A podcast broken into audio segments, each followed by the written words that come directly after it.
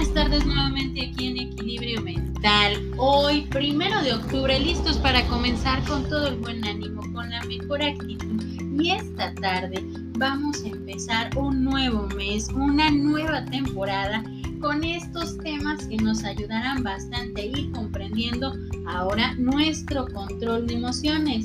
Cuando nosotros hablamos de emociones, muchas veces también tenemos que hablar de la parte del control, de lo que a veces tenemos que hacer para manejar esas situaciones que muchas veces nos pueden atraer muchos problemas o a veces no sabemos de qué manera podemos actuar. Te invitamos todos los días en punto de la tarde para poder disfrutar de estos temas que nos ayudarán a ir creciendo en esta parte de nuestro control de emociones. Yo soy Evangelina Ábalos, esto es Equilibrio Mental, esperando que nos acompañes todo este mes hablando de nuestras emociones. Bonita tarde para todos.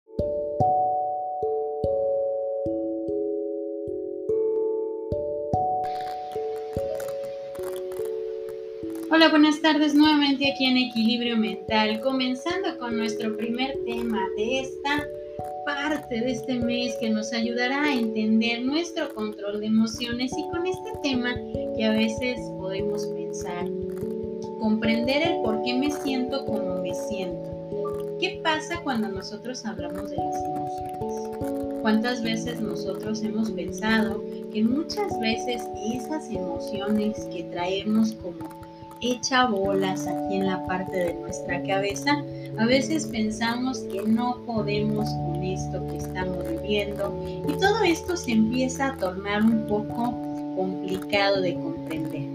Cuando nosotros nos damos cuenta, el comprender la parte de lo que estoy viviendo, el comprender el por qué me pasan estas cosas, a veces puede sonar un poco complicado, difícil. ¿Por qué? Porque no tenemos como en este momento la definición o la respuesta.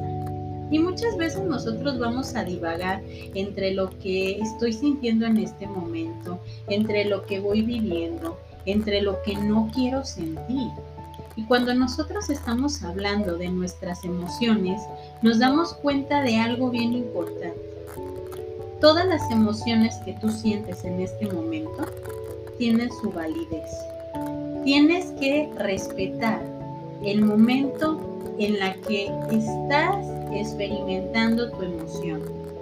Si estás enojado, date esos cinco minutos para estar enojado, para poder entender lo que te está pasando en este momento. Tal vez fue un mal día, tal vez pasaron cosas que nunca pensaste que ibas a vivir en ese momento y te llevaron a entender tu enojo. Entonces en ese momento tú le estás dando esa prioridad, pero sobre todo le estás dando el respeto a tu emoción. Cuando nosotros empecemos a comprender nuestras emociones, es darnos el permiso de sentir, ¿sí? De sentir lo que estamos viviendo en ese momento, de sentir lo que estamos experimentando.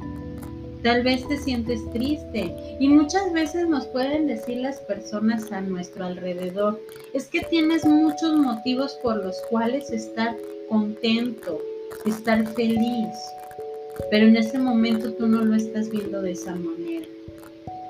Cuando tú te das cuenta que tus emociones es como un torbellino que podemos tener en nuestra cabeza y que no vamos a ver en ese momento la claridad ni nuestra realidad va a ser la mejor y mucho menos nuestra asimilación, es cuando nosotros nos estamos dando la oportunidad de sentir en ese momento esa emoción